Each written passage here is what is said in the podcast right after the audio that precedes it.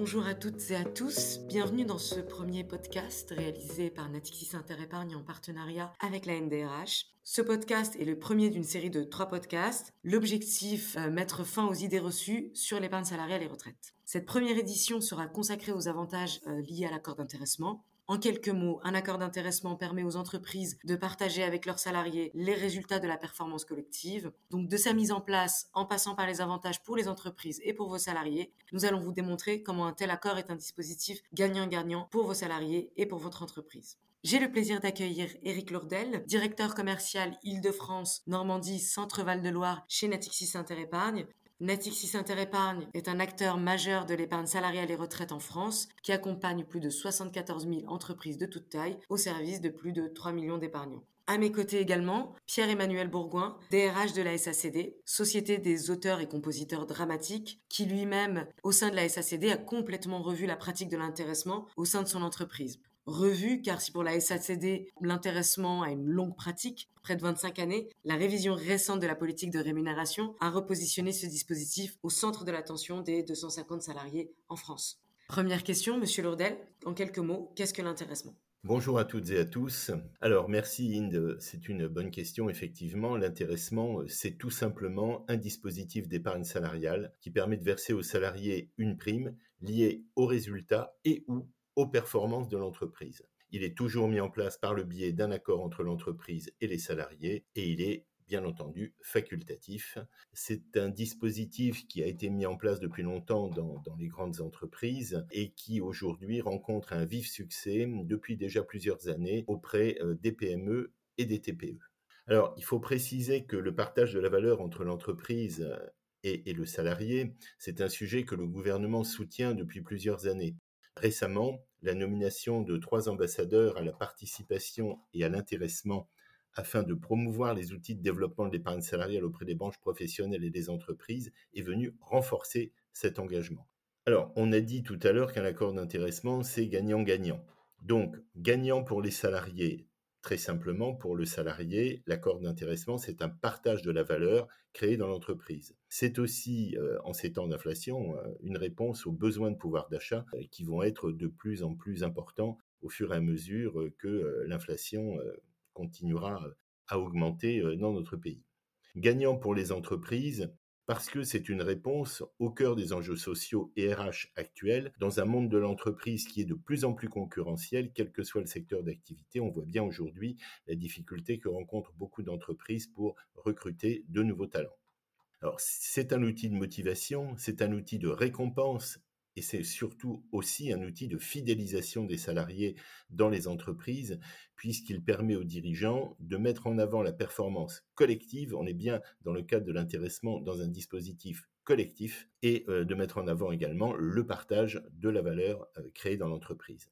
Et au-delà de la fidélisation, c'est aussi un outil d'attractivité, puisqu'il fait partie aujourd'hui intégrante du package de rémunération et qu'il permet aux entreprises de se différencier les unes des autres. Alors nous sommes conscients évidemment hein, qu'il peut y avoir des craintes et des questionnements de la part des dirigeants relatives à la complexité euh, supposée de mise en place euh, d'un accord d'intéressement ou à l'égard de la, gestion administrative d'un tel accord, mais vous allez comprendre que la mise en place d'un accord d'intéressement, c'est facile, c'est simple et c'est souple. Merci Eric. Monsieur Bourgoin, euh, je, me tourne vers vous. Si, j'ose dire, vous êtes précurseur en la matière puisque vous avez mis en place un accord d'intéressement il y a 25 ans déjà.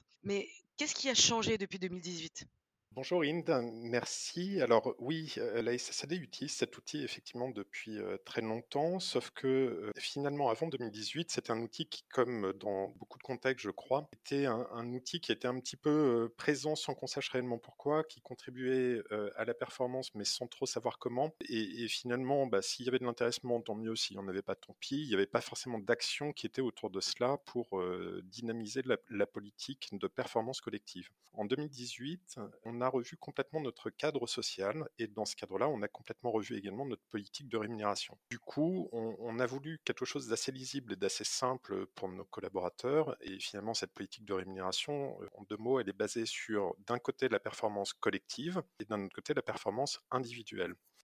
Concernant la performance individuelle, on, la traite comme beaucoup d'autres entreprises dans le cadre de notre People Review, qu'on a très largement articulé avec notre système de strategic workforce planning. Et puis en revanche, concernant la performance collective, l'accord d'intéressement était euh, clairement la solution idéale. En revanche, on a complètement revu donc euh, cet accord d'intéressement pour le faire coller au mieux à la stratégie de l'entreprise. On a repris notre plan stratégique et puis on l'a décomposé en objectifs très opérationnels. On a regroupé au sein de quatre grandes thématiques dans notre accord d'intéressement qui sont liées à la performance économique de l'entreprise, à sa performance opérationnelle, à sa capacité de transformation et puis, dernier point important, à notre engagement RSE. Voilà, c'est un travail qui peut paraître un petit peu long, mais finalement c'était très simple puisqu'il s'agissait ni plus ni moins que de sélectionner les indicateurs pertinents et de faire en sorte que chaque service, chaque direction au sein de la SACD est au moins un objectif qu'il pourra piloter en direct et puis un sur lequel il intervient soit en amont, soit en aval de notre chaîne de valeur. Monsieur Lourdel, au regard de l'expérience de la SACD qui utilise son dispositif d'intéressement comme, euh, comme un outil au service de sa stratégie, pouvez-vous revenir sur les modalités de mise en place? Tout à fait. J'avais effectivement évoqué tout à l'heure euh, trois mots. J'avais dit euh, facile, simple et souple. Alors, je, je vais faire une réponse en deux temps. Facile et simple d'abord. Concrètement, pour mettre en place un accord d'intéressement, il suffit de conclure un accord. Cet accord va être conclu généralement au sein du comité social et économique ou par ratification à la majorité des deux tiers des salariés s'il n'y a pas de CSE. Il faut préciser que pour les entreprises de moins de 11 salariés, elles vont bénéficier d'une simplification supplémentaire puisque le dirigeant peut mettre en place cet accord simplement par le biais d'une décision unilatérale de l'employeur. Donc il n'y a absolument rien à faire signer par les salariés dans ce cadre-là. C'est aussi facile et simple grâce au cadre fiscal, social et juridique qui est privilégié, et ce, quelle que soit la taille de, l'entreprise. Pour les entreprises de 1 à 49 salariés, il n'y a aucune charge sociale grâce à la suppression du forfait social en 2019 sur l'abondement, l'intéressement et la participation. Et puis, pour les entreprises qui emploient entre 50 et 249 salariés, il n'y a aucune charge sociale mais grâce à la suppression du forfait social sur l'intéressement uniquement. C'est-à-dire que pour la participation et pour l'abondement, on va retrouver euh, le forfait social. Et puis d'un autre côté, j'avais indiqué souple.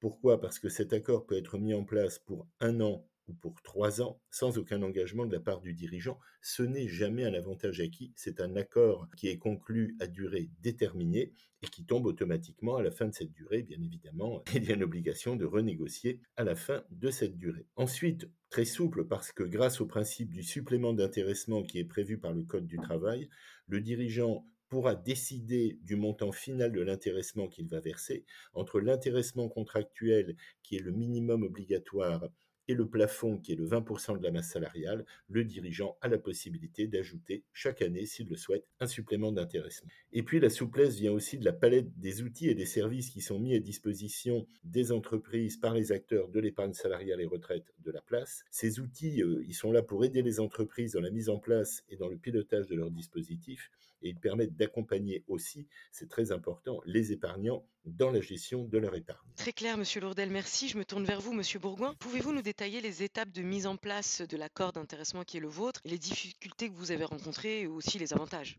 De façon assez schématique, euh, on, a respecté cinq étapes pour euh, repenser ce dispositif d'intéressement. La première étape, euh, c'est de répondre à la question pourquoi un tel accord? Ça paraît simple de le dire comme ça, mais le risque, si la question n'est pas suffisamment bien traitée, c'est que l'accord soit un petit peu mis en place par défaut et devienne une, habitude plus qu'un levier d'engagement et de performance. À la SSAE, par exemple, comme je l'ai évoqué, on a complètement repensé notre politique de rémunération. Le pack de rémunération, c'était la contrepartie matériel de tous les autres accords qui étaient renégociés. La seconde question, c'est de savoir dans quel cadre on met en place cet accord. Le contexte est très important pour cela. Si la société vit des transformations importantes, c'est pas la même chose que si elle gère son quotidien. Si la production se compte en mois, voire en années, le, ce n'est pas la même chose que quand on est en flux tendu. En l'occurrence, concernant la SSD, nous avions engagé de profondes mutations qui devaient nous permettre de renforcer notre efficacité opérationnelle. L'objectif, c'était de renforcer également et surtout notre efficience vis vis-à-vis des auteurs membres. La troisième étape, ça a été d'identifier les leviers qu'on souhaitait actionner et surtout de savoir où placer le curseur entre des indicateurs trop peu nombreux et trop génériques ou trop abondants et trop précis. J'évoquais tout à l'heure les quatre grands blocs qu'on a réussi à identifier sur la base de notre plan stratégique. Au final, notre accord d'intéressement comprend 14 indicateurs différents. La quatrième étape, ça a été euh, l'étape de communication de l'accord, faire en sorte que l'ensemble des parties prenantes se l'approprient. Alors quand je dis les parties prenantes, c'est aussi bien la direction que le que le management, que les collaborateurs, que les représentants du personnel. Donc c'est assez large et de ce point de vue-là, outre les plans de communication interne qu'on déploie de façon traditionnelle, on avait mis en place des ateliers pratiques, on avait mis en place des échanges également avec les différentes parties prenantes et notamment avec les managers pour expliquer précisément les critères et les objectifs de l'accord et surtout leur expliquer en quoi chacun avait la possibilité d'agir sur les indicateurs pour aboutir à un intéressement le meilleur possible. Et puis la dernière étape, qui euh, étape assez importante et qui en tout cas à la SACD n'était pas traitée auparavant, ça a été de mettre en place un système de pilotage de notre accord. c'est très bien de définir nos objectifs. Après, si on constate juste au 31 décembre qu'on ne les a pas atteints, c'est un petit peu dommage. Et donc là, c'est vraiment la réalisation de ce qu'on évoquait précédemment, à savoir la mise à disposition de cet accord comme étant un levier de performance collective. Du coup, on a huit moments dans l'année, un pré-bilan à la fin du premier trimestre et à la fin du second trimestre qui permet de tâter un petit peu le terrain, de voir quelles sont les grandes lignes de notre performance. Et puis ensuite, du mois de juin jusqu'au mois de décembre, un point mensuel qui là permet de concrètement mettre en œuvre des mesures pour réussir à atteindre les objectifs qu'on s'est fixés dans l'accord. Alors, une fois qu'on a résumé le, la mise en place de l'accord de cette façon-là, ça paraît simple. On a quand même euh, rencontré quelques difficultés, mais finalement, la, plus grosse difficulté qu'on ait rencontrée, euh, c'est une difficulté à laquelle les DRH et les entreprises sont euh, souvent confrontés, c'est le switch culturel. Quand on passe d'une logique de chiffre d'affaires à une logique de résultat, c'est pas forcément évident. Passer d'une logique de perception, par exemple, à la SACD, c'est-à-dire que nous percevions, nous récupérions des droits d'auteur auprès des théâtres ou des chaînes de télévision, à une logique de répartition. Et là, c'est la finalité pour l'auteur, c'est quels sont les droits qui lui sont payés en bout de chaîne. C'est simple dans l'énoncé, mais dans les faits, ce n'est pas aussi facile que ça quand il y a 20, 30, 50, 100 années d'habitudes qui ont été prises. Voilà, donc ça, a rendu l'exercice passionnant parce que finalement, si je, devais résumer cette difficulté, c'était de rendre matérialisable à travers un accord un changement beaucoup plus profond dans la culture de l'entreprise et dans la façon dont on pratiquait nos métiers. Aujourd'hui, le bilan qu'on peut en tirer, puisque on est déjà la deuxième itération de cet accord nouvelle version, on va dire, puisque je l'ai déjà renégocié en 2021, c'est un, un, résultat qui est positif, qui est évident et qui est flagrant pour tous les collaborateurs. On a réussi à verser de l'intéressement tous les ans. On est sur un intéressement qui est en progression constante et et ce n'est pas uniquement pour dire qu'on dépense plus en matière d'intéressement, c'est qu'on revoit également de façon proportionnelle nos objectifs à la hausse. Donc il y a clairement corrélation entre la contrepartie et la rémunération de la performance collective et puis surtout l'amélioration de la performance opérationnelle de la société. Ça n'empêche pas évidemment quand on est dans les NAO d'avoir des, revendications pour des augmentations générales parfois, mais on reste sur un dispositif à la SACD qui est basé vraiment sur la performance individuelle et la performance collective. Maintenant, c'est compris et intégré. Et puis, pour vous donner un ordre d'idée, aujourd'hui, l'intéressement, euh, ça représente presque un mois de salaire à la SACD. La dernière thématique que nous souhaitons aborder, c'est pourquoi finalement souscrire à un accord d'intéressement plutôt que proposer un complément de revenus par des primes? Est-ce qu'il y a un avantage finalement à favoriser le premier plutôt que le second?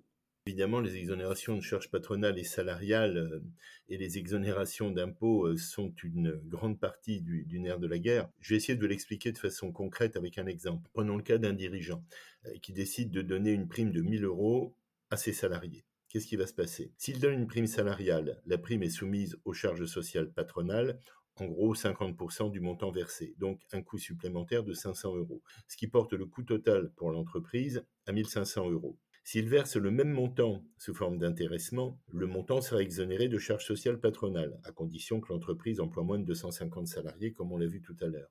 Donc, dans ce cadre-là, pour 1000 euros d'intéressement, le coût pour l'entreprise sera 2000 euros. Il n'y aura pas une seule charge. Et l'entreprise va économiser au passage 500 euros par rapport à une prime salariale classique. Du côté du salarié, avec une prime salariale, il va recevoir en gros 691 euros si on déduit les charges salariales à hauteur de 13%, la CSG-CRDS à 9,7% et enfin l'impôt sur le revenu. Si le salarié bénéficie de la même prime dans le cadre d'un accord d'intéressement, il touchera 903 euros, puisqu'on aura simplement la CSG CRDS au taux de 9,7% qui sera prélevé. Donc je vous rappelle que on était à un montant de 691 euros dans le cadre d'une prime salariale. Il y a donc pour le salarié un gain de 212 euros. De plus, l'investissement de la prime d'intéressement dans le plan d'épargne d'entreprise ou dans le plan d'épargne retraite collectif peut aussi être l'occasion pour le salarié de multiplier son gain grâce à l'abondement de l'entreprise dans les plans d'épargne salariale. Je vous rappelle que l'abondement de l'entreprise peut aller jusqu'à trois fois le montant investi par le salarié dans le cadre de l'intéressement, avec évidemment euh, des, plafonds, en gros 3300 euros dans le plan d'épargne à 5 ans et 6600 euros dans le plan d'épargne retraite collectif. Mais on voit que c'est une façon, bien évidemment, d'échapper à l'impôt sur le revenu tout en bénéficiant éventuellement, s'il y a de l'abondement versé par l'entreprise, d'un bonus très significatif. En résumé, on a une exonération des charges patronales d'un côté, une exonération des charges salariales et une exonération d'impôts pour le salarié. Et là, on est vraiment dans le dispositif gagnant-gagnant qui, bien évidemment, peut encore être démultiplié grâce à l'abondement versé par l'entreprise. Monsieur Bourgoin, sur le terrain, est-ce que vous avez pu constater ces disparités entre des primes ponctuelles d'un côté et des primes versées dans le cadre d'un dispositif d'épargne salariale? Oui, alors très clairement, les montants entre les primes chez nous n'ont rien à voir, mais les enjeux n'ont rien à voir non plus. On a un panachage à la SACD avec une rémunération monétaire immédiate qui est composée, si je simplifie, du salaire de base, pour certains d'une prime d'ancienneté, et puis pour les fonctions d'encadrement ou certains postes spécifiques, d'une rémunération variable et de bonus. Pour traiter cette question de la rémunération individuelle et des primes individuelles, on a notre People Review qui permet de faire les arbitrages usuels sur les promotions, les augmentations individuelles et les primes exceptionnelles. D'un point de vue financier, ce qui a été évoqué précédemment par M. Lourdel rentre évidemment dans l'appréciation générale de la performance de notre politique de rémunération. Et donc, la question ne s'est jamais posée ainsi, mais matériellement, il ne serait pas envisageable pour la SACD d'assurer un même niveau de revenus si on regarde la rémunération nette selon qu'on la pratique sous forme de prime ou d'intéressement. Et, a fortiori, si on met dans la balance la question de l'abondement. Euh, j'ouvre d'ailleurs une toute petite parenthèse. Au même moment où nous revoyons complètement notre politique de rémunération, on a fait le choix également de mettre à disposition des, outils d'épargne salariale que sont le PE et le PERCO ou le PER aujourd'hui. Euh, ce sont des éléments aujourd'hui de motivation et, qui rentrent également euh, à travers l'abondement dans la contribution de chacun à la performance collective. Voilà. Donc Aujourd'hui, d'un point de vue opérationnel, le panachage des primes qu'on peut avoir de façon habituelle et puis de la prime d'intéressement, c'est un élément fondamental de l'équilibre général qu'on a trouvé. Passe en revanche beaucoup plus de temps aujourd'hui à discuter des taux d'atteinte des objectifs de notre accord d'intéressement que des autres sujets qu'on peut aborder traditionnellement en AO. Ce qui veut dire qu'on a également réussi à faire remonter au niveau du dialogue social des échanges qui sont beaucoup plus basés sur euh, la question de la stratégie de l'entreprise, auxquels les représentants personnels sont beaucoup plus sensibilisés et intéressés que euh, sur des sujets de rémunération habituels comme euh, des, des montants d'enveloppe qu'on attribue de façon catégorielle. Pierre-Emmanuel Bourgoin, Éric Lourdel, euh, merci beaucoup pour vos éclairages.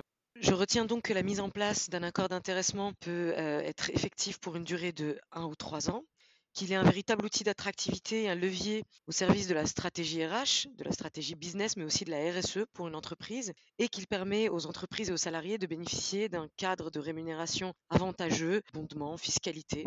N'hésitez pas à vous rendre sur le site de Natixis Interépargne, onglet épargne salariale et retraite pour en savoir plus sur le dispositif d'intéressement. Sur le site de la SACD, vous pourrez vous rendre en bas de page, onglet Rejoignez-nous. Vous y trouverez euh, les grandes lignes de la politique RH qui sont appliquées aujourd'hui euh, chez la SACD.